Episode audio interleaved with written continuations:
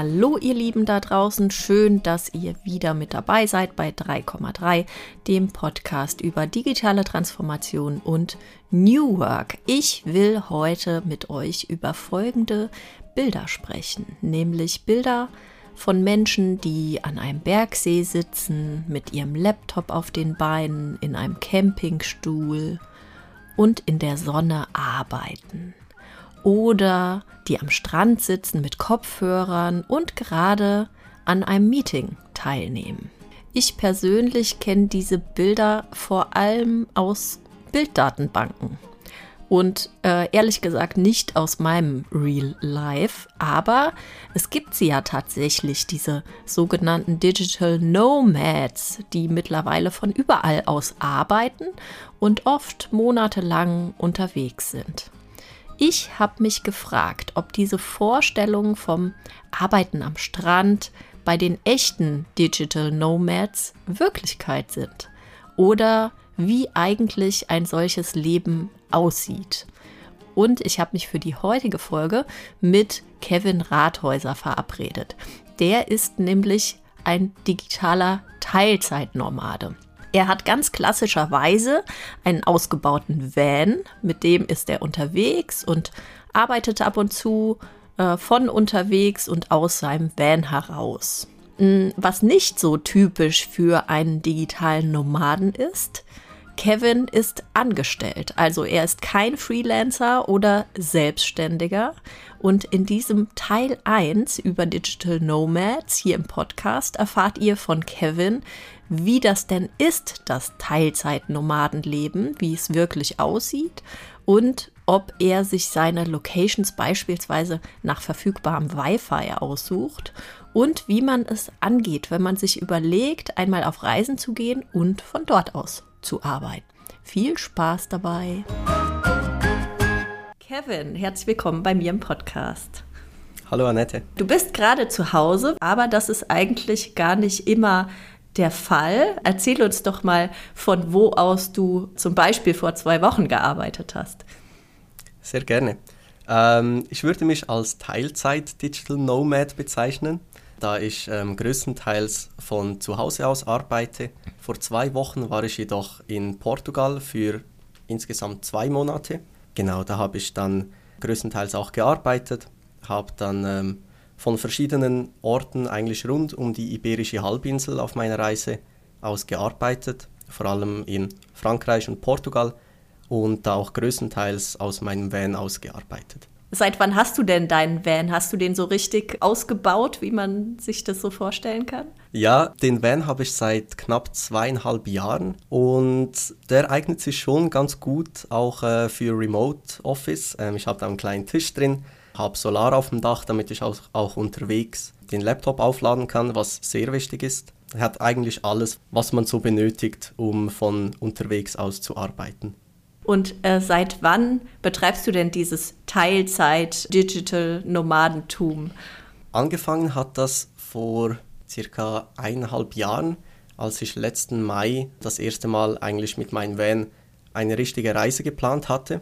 Vorher war ja bekanntlicherweise noch Corona und die ganzen Reisebeschränkungen. Und daraufhin, also bin ich einen Monat nach Portugal gezogen, habe dann nach einem Monat gemerkt, hey, das wäre eigentlich etwas, was ich auch unterwegs machen könnte, also zu arbeiten. Und dann glücklicherweise haben wir ein Office in Lissabon, was die ganze Logistik ein bisschen vereinfacht hat. Da ich dann einfach kurz nach äh, Lissabon gefahren bin und habe mir da einen Laptop geschnappt. Was hat denn dein Arbeitgeber dazu gesagt, als du ihm das vorgeschlagen hast? Seit Corona haben wir eigentlich die gesamte Firma auf Remote First umgestellt. Also wir müssen nicht mehr äh, in die Offices gehen. Wir haben keine Präsenzpflicht sozusagen. Heißt, es war relativ einfach und der Arbeitgeber war auch sofort begeistert von der Idee, einfach weil ich da halt meine Interessen, meine Work-Life-Balance optimal ausleben kann. Ich kann surfen und genau. Und äh, gibt es denn noch mehr Kollegen äh, bei dir im Unternehmen, die das Gleiche machen? Da kommt mir spontan jemand in den Sinn, der auch mit seinem Van beziehungsweise ein Wohnmobil unterwegs ist und er hat da ganz eindrücklich erzählt, er ist dann in den heißen Sommermonaten eher im Norden unterwegs, also Norwegen, Schweden, Dänemark und dann in den kälteren Wintermonaten geht er dann zurück in den Süden, nach Portugal, Spanien oder wo auch immer. Gibt es denn eigentlich sowas wie Hotspots, also weltweit für digitale Nomaden? Das heißt Länder, Städte, Orte auf der Welt, in denen es besonders praktisch ist, wo es viele Digital Nomads hinzieht? Als ich ein paar Tage und Wochen insgesamt in Lissabon verbracht habe, habe ich tatsächlich einige digitale Nomaden auch kennengelernt. Ich würde sagen, Lissabon ist schon ein Europa-Hotspot. Gerade auch wegen der Lage ist direkt am Meer. Es ist eine schöne, wunderbare Stadt. Das Klima ist sehr angenehm. Als ich dann nach Portugal auf Teneriffa war, habe ich da auch einige digitale Nomaden kennengelernt, die das auch Vollzeit machen. Und natürlich abgesehen von diesen Hotspots, ganz bekannterweise auch Bali, äh, die Insel mhm. auf, bei Indonesien, ähm, Thailand oder allgemein die asiatischen Länder sind dafür sehr bekannt. Wie tauscht ihr euch denn eigentlich aus? Also die digitalen Nomaden, gibt es da Foren im Internet? Äh, bleibt ihr in Kontakt? Tauscht ihr euch auch dazu aus, was ihr als nächstes so vorhabt, wo es besonders schön ist, wo das, äh, ja, das Wi-Fi ganz gut ist? Ähm, es gibt da tatsächlich einige Foren, ähm, wo man sich auch erkundigen kann, von bestehenden digitalen Nomaden, wo sie gerade sind. Ich muss ehrlich sagen, ich bin nicht aktiv auf diesen Foren, doch als ich auf Teneriffa war, habe ich mich da auch auf äh, so einer Plattform registriert, wo eigentlich digitale Nomaden dann in welche Aktivitäten zusammen unternehmen, sei es irgendwie Yoga oder Abendessen oder einfach eine, eine Stadt, Stadtrundfahrt so quasi. Und äh, kannst du uns das Forum nennen? Da müsste ich tatsächlich nachschauen. Das können wir das, in die äh, Show Notes packen. Genau, das packen wir in die Show Notes. Okay, und dann ist es also tatsächlich so, dass da vielleicht Kontakte entstehen und man sich da ja nach dem äh, Feierabend was gemeinsam äh, unternimmt. Jetzt mal äh, wirklich Hand aufs Herz, ist das digitale Nomadentum wirklich so romantisch, wie man sich das vorstellt? Also hast du schon am Bergsee gesessen oder am Strand und gearbeitet oder klappt das einfach gar nicht, weil da die digitale Infrastruktur einfach nicht gegeben ist äh, für effizientes Arbeiten. Klar, auf Instagram und den ganzen sozialen Medien sieht man immer nur die schönen Seiten vom Digital Nomad äh, Lifestyle, sage ich jetzt mal. Es ist tatsächlich so, dass ich eher weniger am Strand bin oder am Bergsee, einfach weil die Internetverbindung halt konstant und stabil sein muss. Gerade ich, wo viele Meetings habe, auch durch den Tag, da ist es auch relativ schwierig. Gerade auch wegen den Geräuschkulissen, also am Strand, wo viele Kinder und Familien sich äh, aufhalten. Da ist einfach dann der Geräuschpegel zu hoch und das stört dann auch für konzentriertes Arbeiten. Du hast eben gesagt, ihr habt sowieso eine Remote First Kultur im Unternehmen entwickelt. Das heißt, es ist jetzt auch gar nicht so, dass du spontan mal von einem längeren Aufenthalt zurückfliegen müsstest zu einem Meeting, was unbedingt Präsenz erfordert. Sowas würde es nicht geben. Das gibt es tatsächlich eher weniger, weil die gesamte Firma ist eigentlich über den Kontinent Europa verstreut. Wir haben auch viele Entwickler in der ganzen Welt verteilt und deshalb ist eigentlich die ganze Firma auch darauf ausgerichtet, dass die ganzen Prozesse und Meetings ähm, asynchron oder auch synchron stattfinden können, damit da wirklich alle eingebunden sind. Wo ist denn eigentlich das Bürogebäude, wo du äh, hin könntest, wenn du ins Büro gehen würdest? Das liegt ungefähr eine Stunde von meinem Wohnort entfernt, nämlich in Zürich, äh, direkt im Herzen von Zürich. Was würdest du denn Menschen raten, die sich überlegen, das könnte was für mich sein. Ich könnte auch von unterwegs arbeiten. Äh, mein Arbeitgeber wäre da auch offen für. Wie, wie kann man sich darauf vorbereiten und wie findet man überhaupt heraus, ob das etwas für einen selbst ist. Ich glaube, das Wichtigste dabei ist, es einfach auszuprobieren. Man muss nicht direkt drei Monate nach Portugal fahren, um da irgendwie einzusteigen. Also ich würde einfach vorschlagen, das Gespräch mit dem Vorgesetzten zu suchen und das auch mal vorzuschlagen, die Möglichkeiten abzuklären und dann vielleicht zum Einsteigen auch mal einfach eine Woche, sei es in die Berge, die ein paar Autostunden entfernt sind oder dann auch in Flieger in, nach Lissabon beispielsweise. Genau. Einfach mal, mal machen und es wird sich dann relativ schnell auch herausstellen, ob das dann etwas ist für einen oder eher nicht. Ich glaube, das Wichtigste dabei ist, dass für den Arbeitgeber keine Nachteile daraus entstehen, wenn man nicht von zu Hause oder vom Office aus arbeitet, heißt eigentlich der Output der Arbeit sollte nicht darunter leiden. Du bist ja fest angestellt und sehr häufig hört man das von Freelancern und Selbstständigen, die eben von unterwegs aus arbeiten. Warum ist aus deiner Sicht das eben nicht nur etwas für Freelancer, sondern auch etwas für Angestellte? Ich glaube, das ist sehr stark vom Arbeitgeber auch abhängig. Viele Freelancer und Selbstständige sind halt einfach sich selbst gegenüber verpflichtet und haben deshalb diese Flexibilität. Bei Arbeitnehmern, wie gesagt, muss man einfach das Gespräch mit dem Vorgesetzten suchen, ob überhaupt die Möglichkeit besteht. Oftmals sind dann auch Policies, die einen einschränken, zum Beispiel, dass man über ein VPN verbunden sein muss oder halt über das Geschäfts-WLAN, damit da keine Sicherheitsprobleme entstehen können. Wie planst du denn eigentlich deine Aufenthalte? Ist es schon so, dass du ein bisschen mehr recherchierst, als wenn du einfach in den Urlaub fährst, dass du schaust, wo habe ich besonders gutes WLAN, wo ist eben die Infrastruktur gegeben, die ich brauche?